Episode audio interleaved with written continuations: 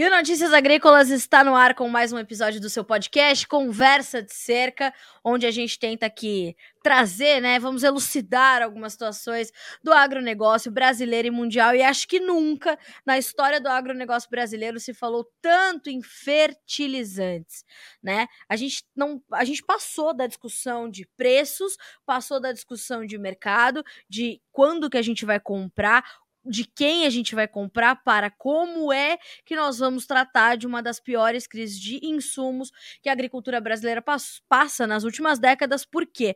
Porque desde ali da década de 70, quando o Brasil passou a ser é, exportador né, de commodities, passou, né, trocou de papel, era importador, passou a ser exportador, todas as técnicas aplicadas no campo, elas estavam ali muito ligadas a aumentarmos a nossa produtividade, garantirmos a nossa preservação ambiental, que é uma cobrança muito feita sobre o agronegócio brasileiro, e por conta disso, naturalmente, é, nós tínhamos que trabalhar em práticas que é, é, é, garantissem um aumento de produtividade significativo para que o Brasil fosse ali se consolidando é, como um produtor importante, um exportador importante, um vetor importante na garantia da segurança alimentar global. E no meio de toda essa discussão estava a questão dos fertilizantes. Hoje, o Brasil é altamente dependente das importações, importa mais de 90% das suas necessidades. Então, para a gente entender como chegamos até aqui, aqui dessa forma e principalmente qual a importância dos fertilizantes não é de hoje, tá? Não é porque hoje a gente está tratando muito disso que eles são importantes hoje. o histórico dos fertilizantes é muito rico e para a gente entender tudo isso, amarrar todas essas informações, vamos falar com quem sabe, vamos falar com Jefferson Souza, analista de fertilizantes da Agriinvest, mais uma vez conosco, mas dessa vez no Conversa de Cerca, né, Jefferson? Seja bem-vindo, meu amigo, é um prazer receber você aqui nesse podcast. Oi, Carla, sempre um prazer falar contigo, falar com todo mundo, uma conversa um pouco mais tranquila do que a gente está vivendo aí nos dias de hoje, né? Então isso é bem importante pegar um pouco da história de fertilizante, como que começa tudo isso. Eu sou um curioso da área e eu gosto sempre de ver como que começou a história e tudo mais. Nesse momento a gente fala tanto sobre o assunto, mas ele sempre foi importante, desde o início de tudo que nós conhecemos, desde o início da humanidade. A produção de alimentos sempre esteve muito ligada aos fertilizantes. Então, muito bacana estar com vocês. Obrigada. E Jefferson, uma pesquisa recente, eu não vou me lembrar exatamente de qual universidade, foi uma universidade internacional, é, mostrou que quando as pessoas, né, a população ali pesquisada, foi questionada sobre as maiores invenções, né, que mudaram o rumo da humanidade, o fertilizante estava entre as primeiras, se não a primeira. Quer dizer, é, o histórico de importância do fertilizante é muito forte e é muito rico se a gente for puxar é, realmente desde o início e desde que a, a, a, produção começou a utilizar os fertilizantes, né? Sem dúvida, porque o que, que acontece? O fertilizante sempre esteve presente na forma orgânica. Só que você não tem uma capacidade de uma grande produção, vamos pensar dessa maneira. E aí, desde o início, se a gente analisar, o ser humano utilizava fertilizante lá na China, nas antigas é, civilizações e tudo mais, de uma maneira orgânica, através de cinza, é, fezes de animais, humanos, etc. Existia sempre o fertilizante, só que ele não era algo industrial.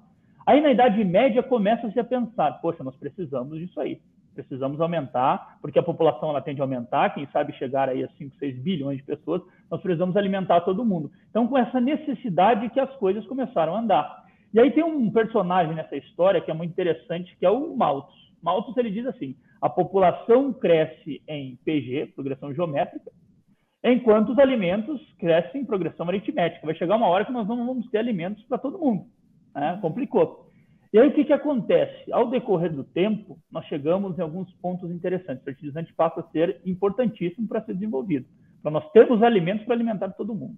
E aí tem um personagem muito importante, que é o Haber, né? que é o precursor da síntese da amônia. Para quem não sabe, a amônia não é só utilizada em fertilizante, ela é utilizada em inúmeras outras fabricações, inúmeros outros processos.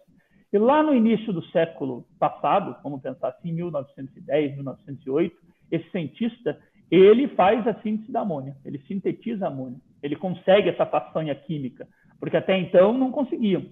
E, claro, a partir desse momento, nós pensamos que o mundo consegue produzir mais alimentos. Tem uma frase muito interessante que diz o seguinte: o nitrogênio ele é o, o elemento químico mais importante que nós podemos imaginar, porque ele produz desde trigo, ou seja, o pão, que o ser humano come até uma bomba. Então você percebe que essa invenção que acontece no século passado, em 1910, através de Haber e depois Bosch, que realmente deixa industrial a invenção dele, que é sintetizar amônia em laboratório, vamos pensar dessa maneira, deixar ela industrial, proporciona que nós tenhamos um aumento no processo de alimentos, como um todo, na produção agrícola no mundo inteiro. É, porque 78% mais ou menos da atmosfera é de nitrogênio, mas ele está indisponível. Então a façanha desse cientista foi realmente sintetizar, formar amônia, NH3. Então, ele teve essa, essa descoberta através de um processo envolvendo alta temperatura, um catalisador e alta pressão. Aí sim, nós conseguimos ter o que? Um fertilizante, a partir da amônia, e nós conseguimos aumentar a produção no século passado. Aí o momento era muito crítico, porque o mundo estava numa guerra, precisava aumentar o pós-guerra, a Primeira Guerra Mundial, o mundo precisava aumentar a produção de alimentos, via a população crescendo, e foi fundamental. A síntese da ureia ela foi uma das maiores descobertas do século passado, sem dúvida. Ou melhor dizendo, assim, da amônia até. Porque a amônia é o começo de tudo. Sem a amônia, nós não teríamos os fertilizantes nitrogenados. Então, graças a essa reação, que na sequência o cientista ele ganhou um prêmio Nobel, mas é importante dizer o seguinte, o que, que acontece? Essa reação, essa, a, a síntese da amônia, ela não foi feita para fertilizantes. Ela foi feita como uma arma de guerra. Essa foi a ideia inicial dela. Então você percebe, Carla, que a partir de uma arma de guerra, que nós, nós começamos lá, foi possível desenvolver o fertilizante, que o mundo inteiro conseguiu aumentar a sua produção. Mas a primeira fábrica industrial foi uma fábrica lá no Reino Unido, em 1840, mais ou menos, em que é, se produzia superfosfato simples. Foi a primeira fábrica industrial de fertilizantes. Aí a Dupont também produziu, começou produzindo em grandes escalas ureia, ali por 1920, 1930, o que proporcionou um aumento muito importante da produtividade. E, sobretudo, hoje, se nós analisarmos, o fertilizante ele é fundamental. Por quê? Vamos imaginar da seguinte forma. O mundo ele possui uma área finita. Nós não conseguimos expandir essa área. É, não, não é possível, obviamente. Então, nós temos que potencializar o quê? A produtividade. Esse é o primeiro passo.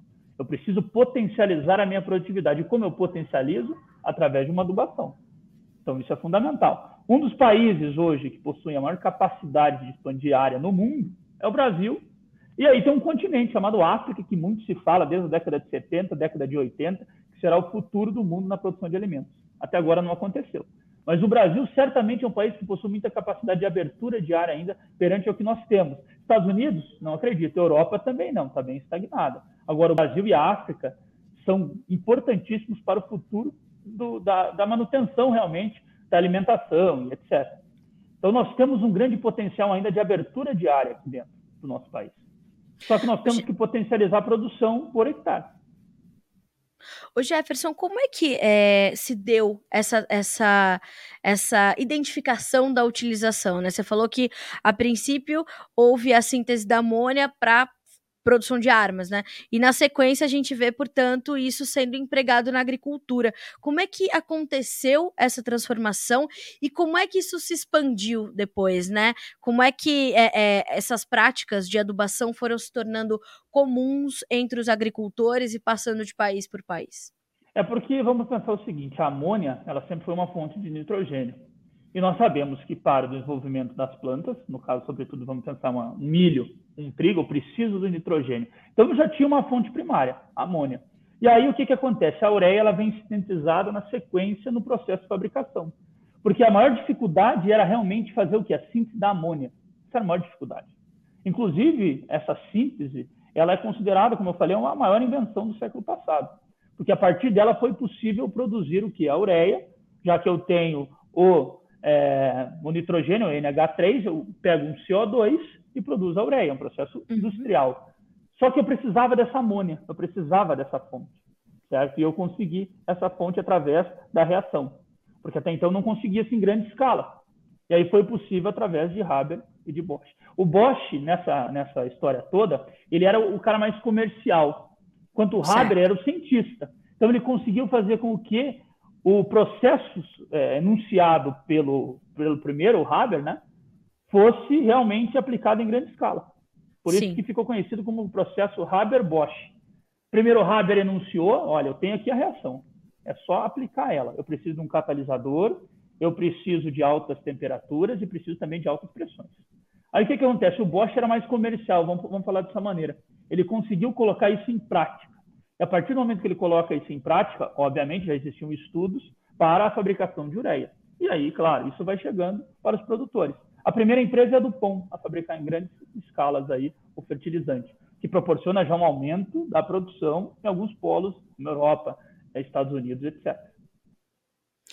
Jefferson, é, por que, que a gente não evoluiu, o Brasil tendo ali tantas riquezas e podendo é, ter uma oferta melhor ou maior de fertilizantes, não a tem é, e não houve, né, na sua análise, né, você mesmo falou, eu sou um curioso da área, eu sei que você estuda muito esse mercado e o desenvolvimento das coisas. Como é que nós desenvolvemos tão fortemente a nossa agricultura, a nossa produção efetivamente, e não desenvolvemos na mesma, na mesma velocidade, no mesmo ritmo, a produção de fertilizantes. O que, que você acha que segurou de fato essa, esse avanço? Porque nós poderíamos ter, talvez, evoluído na mesma, no mesmo ritmo, não?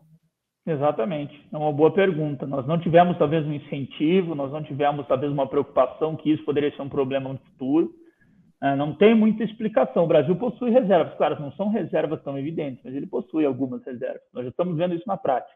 Só que não é tão simples assim, né? Porque eu preciso de um incentivo maior, eu preciso de, quem sabe, invenções. É uma indústria que ela precisava ser desenvolvida lá atrás, né? Lá na raiz, vamos supor, quando o Brasil começou a ganhar esse protagonismo na produção de grãos. Deveria ter sido resolvido lá.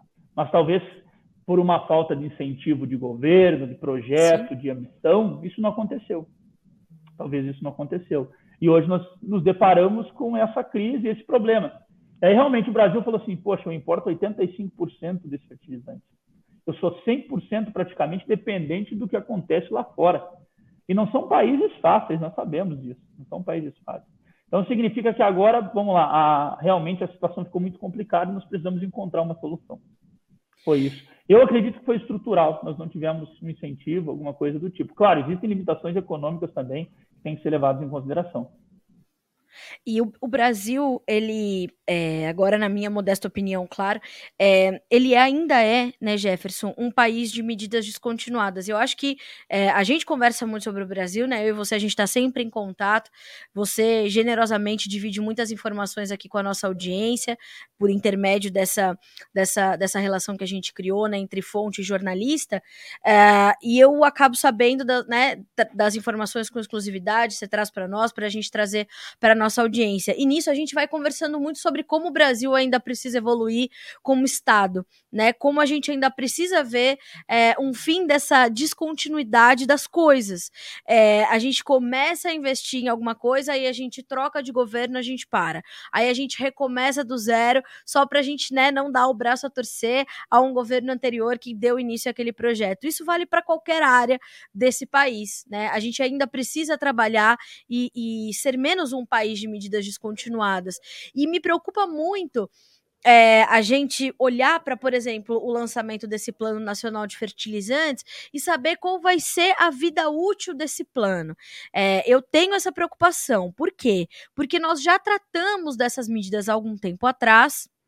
É, nós traçamos metas semelhantes a essa, o plano atual, que foi né, recentemente divulgado pelo governo, ele é um plano muito completo, ele é um plano muito abrangente, é um plano detalhado, mas me preocupa muito é, o futuro da continuidade dessas atividades. Você tem esse sentimento também e você já viu é, outras medidas é, também não continuarem aqui no Brasil quando o assunto é o mercado de fertilizantes, Jefferson? Sem dúvida, a gente tem muita essa preocupação, né? Tem muita essa preocupação. O que, que acontece? Se nós olharmos o histórico da produção brasileira, ela traz alguns pontos. Nós tivemos a Vale do Rio Doce, que esteve uma época, ela saiu do setor. A Petrobras também saiu. Estamos falando das duas maiores empresas do Brasil, né, na atualidade, que saíram do setor de fertilizantes. Algum motivo tem?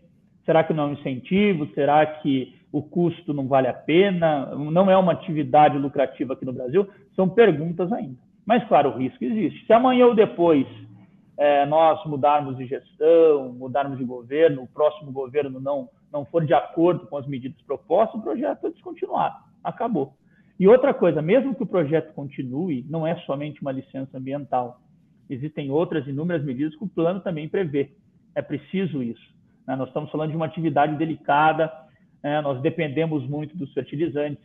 Ao que tudo indica, o Brasil, ao decorrer dos próximos anos, tende a aumentar a sua utilização de fertilizantes, porque é aumento de área. É isso que nós vamos fazer. Enquanto outros, outros países, até pegando um pouco de história do, da situação, vamos olhar o seguinte: a tecnologia ela permite que você diminua a sua adubação por hectare. Essa é a tendência. Você tem inúmeras certo. técnicas de agricultura de precisão, produtos, etc., inovadores, que você diminui a sua adubação por hectare. Isso é um processo e deve acontecer. Plantas mais adaptadas e etc. Agora, a partir do momento que você tem um país como o Brasil com um potencial agricultável muito grande, significa que o nosso consumo de fertilizantes ele deve continuar crescendo, porque nós vamos abrir áreas novas.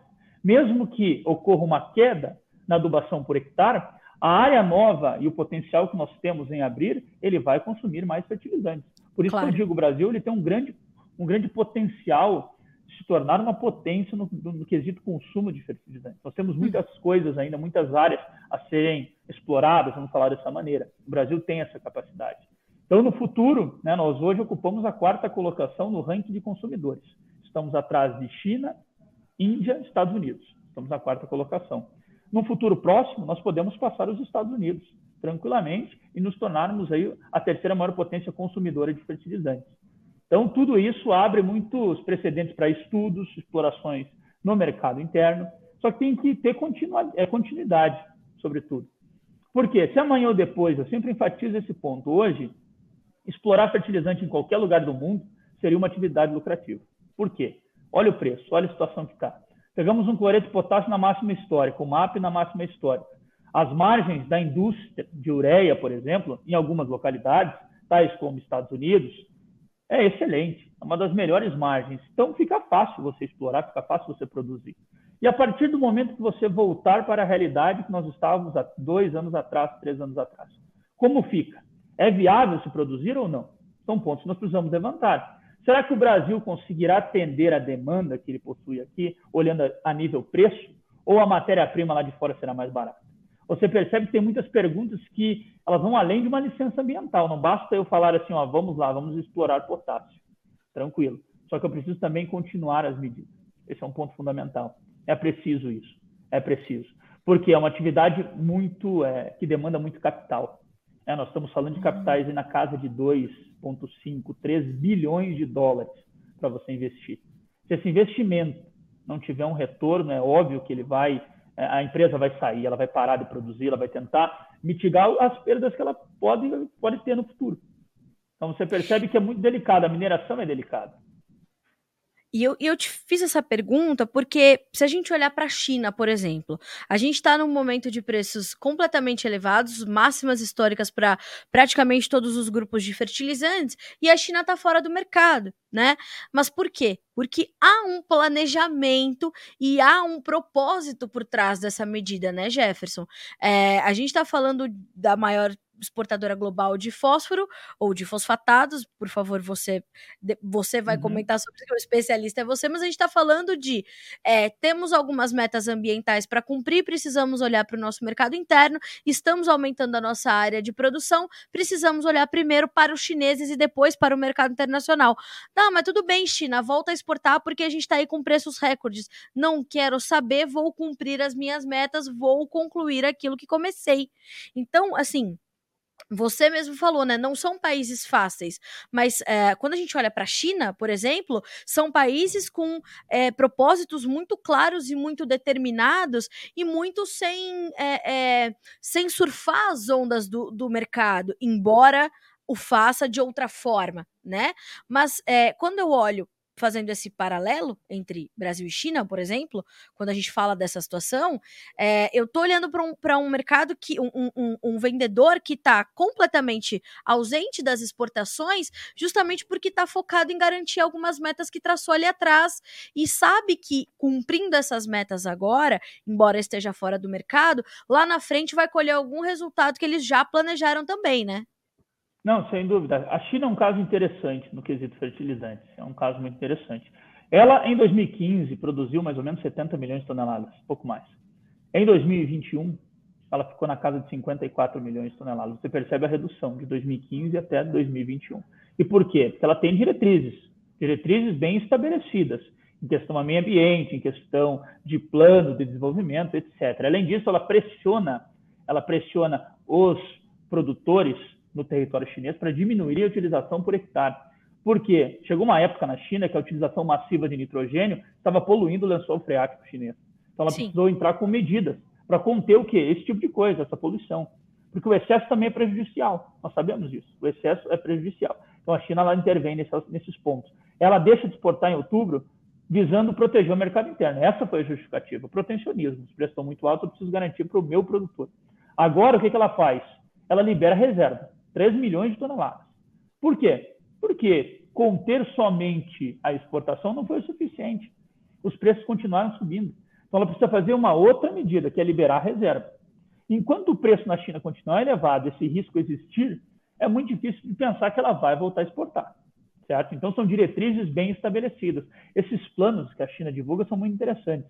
O 14º plano quinquenal traz algumas diretrizes que nós podemos aplicar para a indústria de fertilizantes que é o que? Pensar mais no meio ambiente. Agora, ela vai continuar com essas medidas, ou dada a conjuntura, uma dificuldade maior e tudo mais?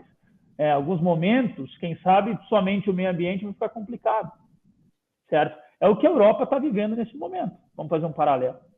A Europa estava numa política de reduzir ao máximo a emissão, a queima de, de carvão, é, de, de combustível fóssil. Vamos pensar dessa maneira. Agora ela viu que está complicado, só depender de energia renovável não está sendo suficiente. Sim. Ela se viu na mão da Rússia, certo? Ela se viu na mão da Rússia. Então, às vezes, a China também ela vai precisar rever algumas coisas ligadas ao processo de fabricação dela, ligado a isso. Mas ela tem diretrizes muito bem estabelecidas. Né? Ela faz esses movimentos no mercado e agora nós estamos acompanhando. Claro, isso prejudica o, a oferta global. É óbvio que prejudica porque nós estamos sem China, praticamente, e sem Rússia. Então, os dois maiores estão fora do mercado. Isso traz um aperto para o resto do mundo. Mas a política dela é clara. Eu preciso defender o produtor chinês. Depois eu penso no resto do mundo. Então, não é, era para ser sur... não era para ser surpreendente, né, Jefferson? É para ser preocupante. Claro, Exato. porque somos dependentes das, das importações, inclusive de produtos chineses. Mas quando a gente pensa em diretrizes, né? Eu acho que essa é a palavra que eu estava tava realmente buscando, essas diretrizes bem estabelecidas, elas são determinantes. O crescimento chinês e a China estar hoje onde está, com o crescimento do seu PIB, como acontece, foi a China passando como um trator em cima de algumas coisas que ela falou: eu vou resolver isso depois. E está resolvendo agora.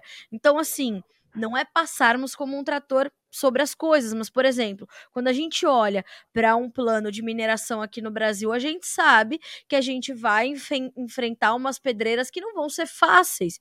É, existe uma, uma morosidade muito maior, existe uma, um apelo social que muitas vezes é infundado muito maior, né, Jefferson? E a gente já sabe que esse plano vai enfrentar obstáculos grandes e muito grandes de serem é, suplantados, mesmo com especialistas muito é, competentes à frente disso, porque nós temos grandes pesquisadores na área que são referências nos mercados internacionais ou nas cenas internacionais de pesquisa, tecnologia e inovação para aumento de produtividade e garantia da, da, da, do aumento de oferta de alimentos, né?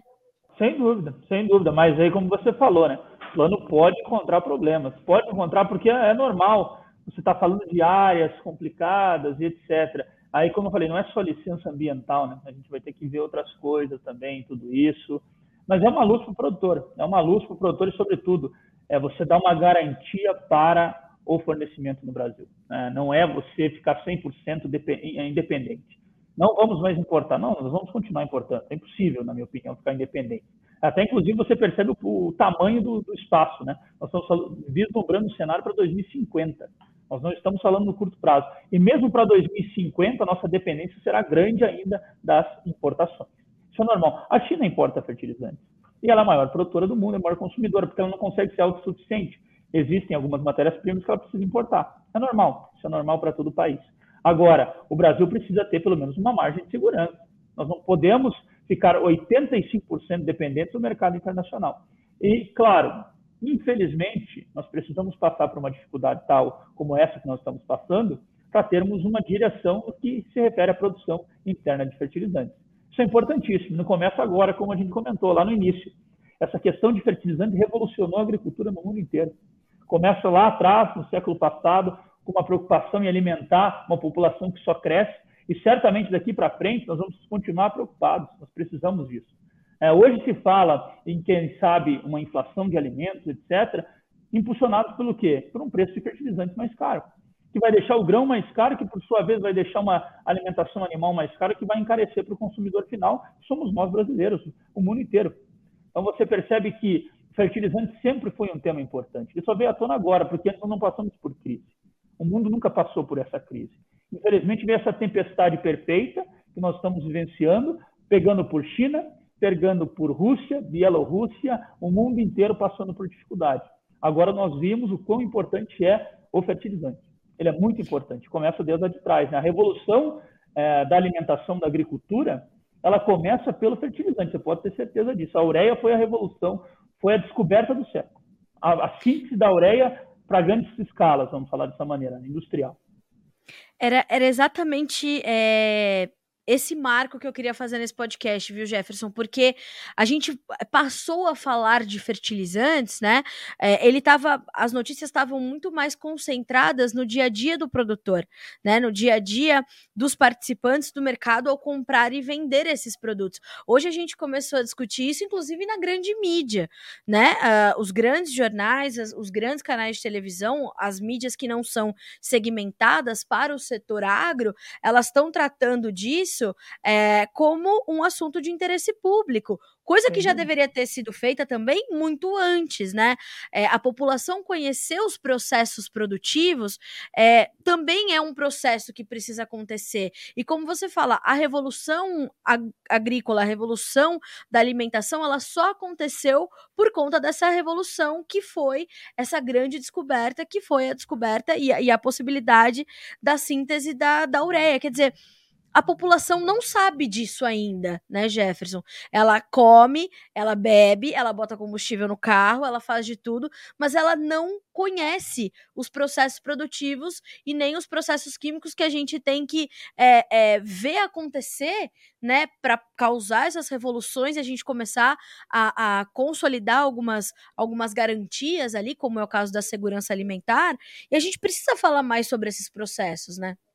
Não, sem dúvida, sem dúvida. Imagina se nós tivéssemos ainda somente com o que nós tínhamos lá em 1800 no quesito fertilizantes. Não ia se produzir nada. Claro, se produz, mas é impossível de você alimentar a população atual. Naquela época já estava gerando preocupações, naquela época a população era muito menor. Você imagina daqui 100 anos qual, qual o tamanho da população global. Nós precisamos ter fertilizantes para poder realmente colocar comida no, na mesa da população global. Veja um brasileiro, um chinês, um europeu, um americano, todo mundo precisa disso, todo mundo precisa. E como eu te falei, a questão do nitrogênio é, muito, é muito interessante, porque ele produz desde uma bomba até um pão. Sem Sim. ele, nós não temos o pão e nós não temos bomba. Então, você percebe que é muito interessante essa fabricação industrial também. É, é, eu confesso, eu não sou um especialista na área, não sou um engenheiro químico, etc. É, sou um curioso, como eu disse, mas isso me encanta bastante porque através de algo que nós temos há 100 anos, ele continua sendo feito da mesma maneira. Até comentei hoje com o pessoal aqui. É, nós temos uma é, o, o, negócio, a questão da amônia, né, vamos pensar dessa maneira. A reação de Haber-Bosch é a mesma há 100 anos. Nós utilizamos o mesmo processo. Isso é fantástico, isso é interessantíssimo. Então, é de uma importância muito grande para a agricultura como um todo.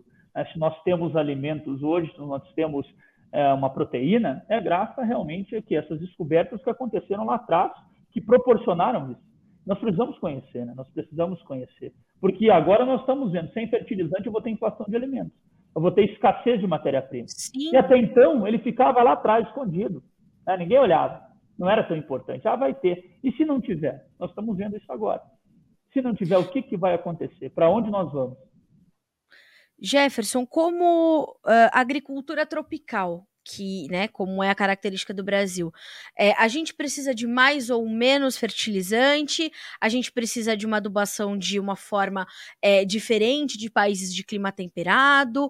É, que particularidades o Brasil carrega é, nas suas práticas de adubação. E a gente vem é, mudando essas práticas, e já vou emendar uma segunda pergunta, que é a seguinte: o, a prática do plantio direto nos traz é, alguma vantagem em relação à questão da adubação, do uso de fertilizantes? Sem dúvida, sem dúvida. Começo, vou começar atrás para frente, começar respondendo a segunda pergunta. Combinado. É, eu, eu, eu, fiz a minha graduação lá na França e eu recebi algumas, muitas é, questões sobre o plantio direto. O plantio direto ele é conhecido no mundo inteiro. É, inclusive, na, na universidade que eu estudava, tinha-se pesquisas relacionadas ao plantio direto no Brasil. O Brasil começa com o sistema de plantio direto. Então, eles trabalhavam sobre o sistema, porque na Europa não é difundido. Não é difundido. O labor do solo ele acontece. E eles estudavam muito essas questões voltadas ao Brasil. Porque nós somos um exemplo da porteira para dentro do mundo. Somos um exemplo. O Brasil é realmente conhecido no mundo inteiro pela sua capacidade em produzir e o sistema de plantio direto revolucionou. Eu acredito que hoje grande parte das grandes das culturas que nós temos soja e milho seja no modelo de plantio direto. Isso revolucionou a agricultura e proporciona o quê? Uma fertilidade mais adequada do solo, um manejo melhor, tanto da parte física como química também. Isso é um ponto crucial. E, claro, a nossa característica, pelo que nós sabemos, o solo brasileiro é um pouco mais pobre, sobretudo no cerrado, um solo pobre na sua natureza. Então, você precisa de mais fertilizante. Vamos dar um exemplo. Estava conversando com um colega da Europa, ele me disse o seguinte, que é uma pena muito grande nós vermos o que está acontecendo na Ucrânia, porque é um dos solos mais férteis do mundo, diferente do nosso no Brasil, diferente do nosso, que tem uma matriz pobre pela sua natureza. Agora, quando eu olho um solo, por exemplo, na Ucrânia, um solo extremamente rico pela natureza dele, pela formação. Então, claro, tem esse ponto, nós vamos ter que utilizar mais fertilizantes. Vamos dar um exemplo do, do argentino. O argentino utiliza só superfosfato, só isso, pelo que eu acompanho. Agora, o brasileiro não, ele tem uma maior necessidade, ele tem uma maior necessidade. Então, tem esses pontos que nós temos que analisar também, sobre a nossa característica do solo. Né? Isso não depende da gente. Agora, sem dúvida, o plantio direto revolucionou muito a agricultura, não só no Brasil, mas no mundo inteiro. O nosso sistema de plantio direto, ele é excelente e é reconhecido no mundo inteiro, eu garanto para você. Porque eu me lembro muito bem, nós estudávamos a questão de solo, e o Brasil era o exemplo. Fazendas aqui no Paraná eram um exemplo. Para o mundo inteiro, essa questão do plantio direto. Isso é fantástico, né? É, é isso, é, é, é sobre isso mais ou menos que eu tô falando, da, da, do reconhecimento dos processos produtivos e do Brasil como vocacionalmente ser um país agrícola, né? É, por muito tempo, agora falando como comunicadora, essas mensagens erradas que a gente passava para o mundo, né? Ou que o mundo passava sobre o Brasil de sermos o celeiro do planeta, ah, o Brasil é a fazendinha do mundo, né? E muito eu já tratei de vários aspectos sobre isso aqui no Conversa de Cerca, e na verdade foi uma mensagem meio errada, né, Jefferson, que a gente passou. Quando na verdade nós temos que trabalhar para continuar sendo, porque além de nós sermos essa de, de, termos esse perfil, né, e de sermos hoje, como você falou, e já há um tempo modelo para a agricultura no mundo todo, a gente está falando de garantia de alimento de qualidade e preço justo para a população brasileira. A gente pode tratar de é, discutir numa outra perspectiva políticas de distribuição de renda, é, dificuldade de acesso ao alimento, mas o abastecimento aqui dentro ele está garantido e parte disso vem justamente dessas boas práticas agrícolas, né? Sem dúvida, sem dúvida. Infelizmente nós passamos uma imagem lá para fora que não é a realidade. Nós sabemos disso, nós sabemos disso. O Brasil ele é, é reconhecido, muito reconhecido pela sua capacidade de produzir né? Da porteira para dentro, nós somos referência, eu sempre enfatizo isso. Agora, na, no quesito, que é a área que eu estou bem à frente agora, estou estudando profundamente, que é o fertilizante, nós precisamos diminuir a nossa dependência. Isso é para ontem, vamos falar dessa maneira. Nós não podemos ficar mais dependendo de 85% do que está acontecendo no resto do mundo. Porque se dá um problema lá, igual está acontecendo agora, nós ficamos sem. E aí? Pelo menos para garantir o mínimo, tem que ter aqui no Brasil. Claro, isso é um processo a longo prazo não vai ser do dia para a noite. Nós não podemos pegar é, situações complexas e trazermos soluções simples. Soluções complexas exigem soluções, é, problemas complexos exigem, exigem soluções complexas. Claro. Nós temos que ter isso. É isso que nós temos que ter em mente. Não é chegar e falar assim, olha, vou resolver o problema do Brasil em 2022, 2023. Não, não vai. Não vai. Nós sabemos que para começar a produzir potássio no Brasil de maneira considerável, nós vamos levar alguns anos ainda Nós vamos levar alguns anos. Para começar somente. Para ter uma, uma, uma queda, e hoje nós importamos 98% de potássio. Quem sabe para chegar a 70%, 80%, quanto tempo vai levar? Para diminuirmos 20%? É uma Sim. pergunta ainda. É uma pergunta. E não é do dia para a noite. Isso é um fato. Nós temos que saber que o quesito fertilizantes, o que nós estamos passando em 2022, passamos em 2021, que começou lá atrás, é, não pode ser esquecido, não pode ser entrado numa gaveta, porque vai ano que vem, 23, 24, as coisas se normalizam, eu acredito que vão se normalizar, nós não podemos esquecer desse ano e nem do ano passado. Nós sentimos na pele o que é um problema de dependermos do estrangeiro para termos a nossa produção agrícola. Nós não podemos esquecer. Porque se nós esquecermos, engavetarmos esses projetos, se acontecer uma outra crise daqui 10, 15, 20 anos, o Brasil vai falar, poxa, eu devia ter cuidado daquele, desse, desse setor com mais atenção. Aí não com adianta. Certeza. Nós temos que ficar atentos a isso. Não podemos esquecer. Porque um outro problema que nós falamos bastante é essa memória curta que nós temos, infelizmente. Sim. Nós esquecemos muitas coisas. Nós não podemos esquecer, quando eu falo dessa característica de 2022, ela tem que ser um exemplo para sempre, vamos falar dessa maneira, para não esquecer que o Brasil, dependendo de 85% lá de fora, é um grande problema. É um grande problema. Não importa se o preço é mais vantajoso, nós temos que ter pelo menos aqui uma garantia mínima para não acontecer como nós estamos agora. Jefferson, é, te preocupa essa possibilidade é, que se ventila no mercado desde que a gente está falando no mercado e, na, e, entre os produtores, é, desde que a gente começou a falar de outros fatores que já estavam escasseando a oferta de matérias-primas sobre uh, reduzir a utilização de, de, fertilizantes ou fazer uma otimização dessa, dessa utilização, essa mudança no comportamento do produtor ou isso também vai ser bom para a gente ver o, o produtor é, reciclar e renovar as suas práticas agrícolas? Ou isso pode ser arriscado no momento onde a gente precisa entregar safras cheias e saudáveis para a gente começar a pensar em equilibrar as relações de oferta e demanda, principalmente entre os grãos? Olha, é o seguinte, eu vou separar em duas partes. Primeiramente, nós vamos ter um lado positivo. Nós vamos encontrar produtos alternativos, fontes alternativas, orgânicos minerais, etc. Do outro lado, é um problema ainda muito sério. Não, não posso afirmar que se eu reduzir 20% da minha adubação, pensando no Brasil, eu não posso fazer uma, uma análise homogênea. Eu preciso pensar Sim. que cada solo é um solo. Cada produtor tem um manejo. Eu não posso dizer que se eu reduzir 20% da adubação no Brasil, eu não, vou, eu não vou ter prejuízo na nossa produtividade. Eu não posso afirmar isso. Por quê? Eu não, não consigo ter essa amostra, certo? Eu tenho que pensar que cada solo é um solo, cada realidade é uma realidade. Tem produtor que está com manejo há 20 anos muito bem. Tem produtor Sim. que abriu a área dele há dois anos. Como que eu posso afirmar que essas áreas se comportarão iguais? Não tem como, é impossível de dizer. Nós só vamos saber isso realmente quando acontecer, na prática. Nós vamos ter que ver na prática qual será a redução da, é, da produtividade, da produção brasileira face ao quê? A essa queda na adubação por hectare. Nós vamos ter que acompanhar na prática. Eu estipular aqui para você, ah, vamos reduzir em 30% a nossa adubação, 40% ou 20%, nós não vamos ter impacto. Na minha opinião, isso tá, não é possível. Não é possível. Eu preciso ter o quê? É estruturas para eu colocar um sistema né, e eu ter precisão no que eu estou falando. Eu não, não consigo ter. Como eu falei, tem um produtor que está numa fazenda X, ele tem uma adubação muito adequada, fica 5 km de uma fazenda Y, que o produtor já não tem uma adubação tão adequada, como que eu posso dizer que eles terão a mesma produtividade? É impossível, é impossível de afirmar isso. Então, nós vamos ter que ver qual será o comportamento da nossa produtividade, da nossa produção em 2022, perante a uma redução na nossa adubação. E essa redução, ela vai acontecer. Isso é uma afirmação, ela vai acontecer. Eu estou tirando amostras aqui dos nossos clientes, e grande parte deles afirmaram que irão reduzir, reduzir em 10%, 20%, reduzirem como, como possível. É, o produtor também não pode reduzir muito, porque ele perde em produtividade, e ele não quer correr esse risco. Além disso, nós sabemos, na fertilidade do solo, se nós tivermos uma queda na adubação, a planta ela fica mais sensível. Isso é um fato, sabemos isso. Ela fica mais sensível a diversidades, etc. Então, uma adubação inadequada, ela causa outros problemas. Isso pode, obviamente, impactar no quê? Na produtividade do produtor. Jefferson, quando a gente fala sobre isso, é, a gente ainda tem que acrescentar a questão que você acabou de citar do solo ucraniano, por exemplo.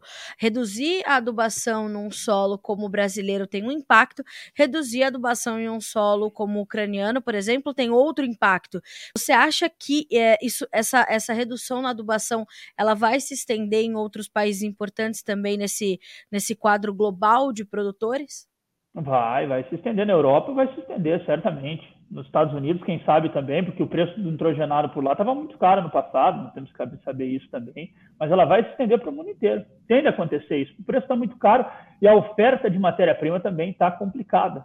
Então, esse movimento que nós vamos observar no Brasil, ele vai acontecer em outros locais, nossos vizinhos do Paraguai, Argentina, Europa como um todo, os produtores franceses, produtores na Alemanha, produtores na Inglaterra e etc. Nós vamos ver esse movimento, porque por lá a situação ainda continua muito complexa no quesito fertilizantes nitrogenados, devido à queda na produção interna da Europa. As margens são péssimas nesse momento, a disponibilidade de gás natural para a produção também é muito pequena, então isso impacta na adubação para o produtor europeu, para o produtor em toda parte do globo, não há dúvidas. Jefferson, nesse ponto, assim, é, em que nós chegamos, como você falou, foi preciso a gente ter uma crise tão profunda, é, oriunda de problemas estruturais, porque não foi a guerra que causou isso, a guerra só intensificou esse problema, é, um problema que, né, que se instala num setor que foi revolucionário. É, a partir daqui, né, é, o que mais a gente pode ver acontecer?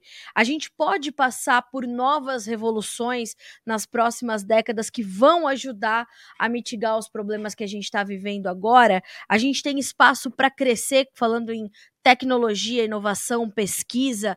É, o que está no horizonte da ciência dos fertilizantes a, aos seus olhos? O que, que você está vendo nos seus horizontes como é, estudioso desse mercado?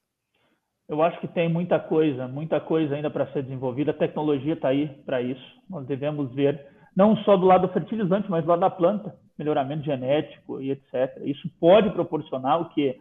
Uma menor utilização, como enfatizei, do fertilizante por hectare. Eu utilizo certo. menos fertilizante para obter a mesma produtividade. Isso é importantíssimo, porque eu consigo potencializar é, a produtividade da planta, o potencial dela. Isso tem que ser um trabalho de duas mãos, do lado do fertilizante, com tecnologias, etc., e também do lado do, da, do melhoramento genético. Que nós vimos a revolução que aconteceu no melhoramento genético da década de 70, década de 80 para cá. É uma revolução gigantesca no que nós temos, até mesmo no, no quesito produção de alimentos. É, nós temos que pensar. Muito se fala sobre a questão do transgênico, muito se discute sobre é, o que pode causar, o que não pode, mas o transgênico também contribuiu muito para aumentarmos as nossas produções ao redor do mundo. Claro. Contribuiu muito. Então, esse é um ponto fundamental, não só do lado do fertilizante. Nós temos matérias-primas mais, é, mais é, como que eu posso dizer, melhores no quesito de quantidade, de porcentagem de nitrogênio, é uma tarefa um pouco complicada, mas produtos novos podem surgir no mercado, sem dúvida. Sem dúvida pode. E o melhoramento também, né? Então, um trabalho de duas mãos. Eu tenho, de um lado, uma revolução aí na questão de melhoramento genético e também do fertilizante. Pode acontecer. Nós temos tecnologia para isso, sem dúvida. Olha, Jefferson, eu ficaria aqui mais algumas horas conversando com você e falando sobre como é, a gente demorou para falar mais sobre os fertilizantes, né? Para entender melhor o cenário que vinha se desenhando. A minha sorte, né, é que você veio me alertando, Carla, vamos ter atenção a isso. Carla, vamos ter atenção a isso. E quando a guerra explodiu, você falou, né, Jefferson, o conflito ainda não foi precificado. E assim a gente viu acontecer nos dias subsequentes, porque hoje é o 28º dia, neste 23 de março de 2022, é o 28º dia da guerra. Nós já vimos a Ureia bater máximas históricas, o KCL bater máximas históricas. Ontem você estava ali destacando nas suas redes sociais os preços do MAP, né? É, e a gente não parou por aí, né, Jefferson? Aí, a gente ainda vai ter muita surpresa, né? É, infelizmente, acho que não parou por aí, não parou porque as coisas não estão se acertando, né? Ah, como você disse, estamos prestes a completar um mês da guerra e não estamos vendo nenhuma sinalização que isso vai acabar logo. A gente não sabe quando que vai acabar. Enquanto tiver essa tensão no ar e ela é grande, é difícil pensar em queda de preço. Hoje eu estava atualizando novamente, MAP a 1.300 dólares, KCL 1.100 dólares, ureia acima de 1.000 dólares. Você percebe que todos os fertilizantes estão nas máximas históricas. Todos os fertilizantes, eles romperam aquela marca que tanto se falava de 2008, 2009, eles romperam essa marca. Eu estava fazendo um gráfico do cloreto de potássio na semana passada e ele rompe a marca de 2009, que era a maior já registrada. E nós estamos indo, quem sabe, para mais, chegar a 1.100, 1.200. E aí como que fica, né? Para onde isso vai? Qual é o teto? Uma boa pergunta. Eu não arriscaria dizer um teto hoje. Eu não arrisco. Não sei para qual é o teto. É difícil você ter um embasamento realmente prático para dizer que o fertilizante vai atingir um teto a tal nível. É muito difícil. E o que, que acontece? Mesmo com o preço atual, nós estamos vendo negociações, não somente no Brasil, mas no mundo inteiro. O mundo inteiro precisa comprar. Se nós não comprarmos, nós não teremos produção. É simples. É simples. E esse sentimento de escassez, ele acaba gerando a demanda. Não tem como. Né? Então, Sim. estamos vendo negócio. E é tão interessante porque isso puxaria, né, é, é, imediatamente um gancho para a gente tratar de comercialização e de estratégia comercial e planejamento comercial para o produtor brasileiro, né, Jefferson? Durante uma, uma parte da sua fala, você, você pontuou o brasileiro, o produtor brasileiro, ele é modelo, ele é referência da porteira para dentro. Mas é importante a gente entender que essa questão dos fertilizantes, ela tem um peso muito grande da porteira para fora, né?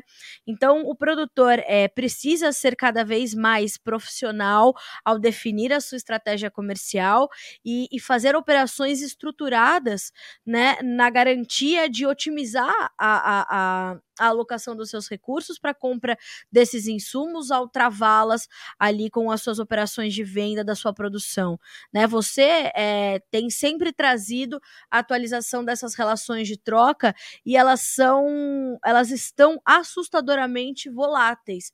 É, isso também tende a continuar e vai exigir do produtor um planejamento muito detalhado nas próximas safras, né, Jefferson?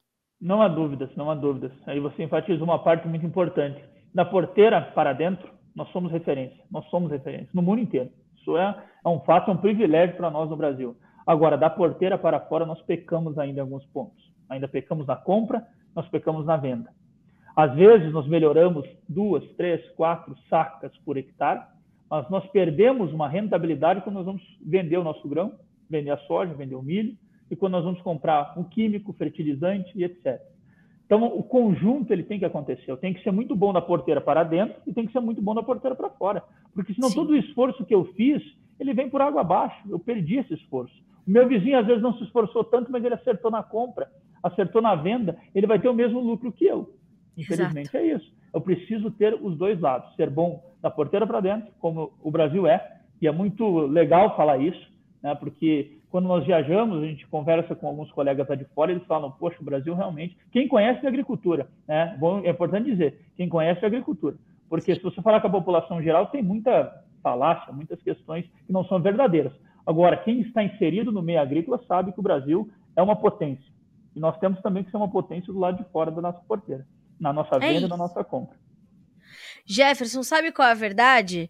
Meu amigo, fertilizante tá pop pop, pop, pop.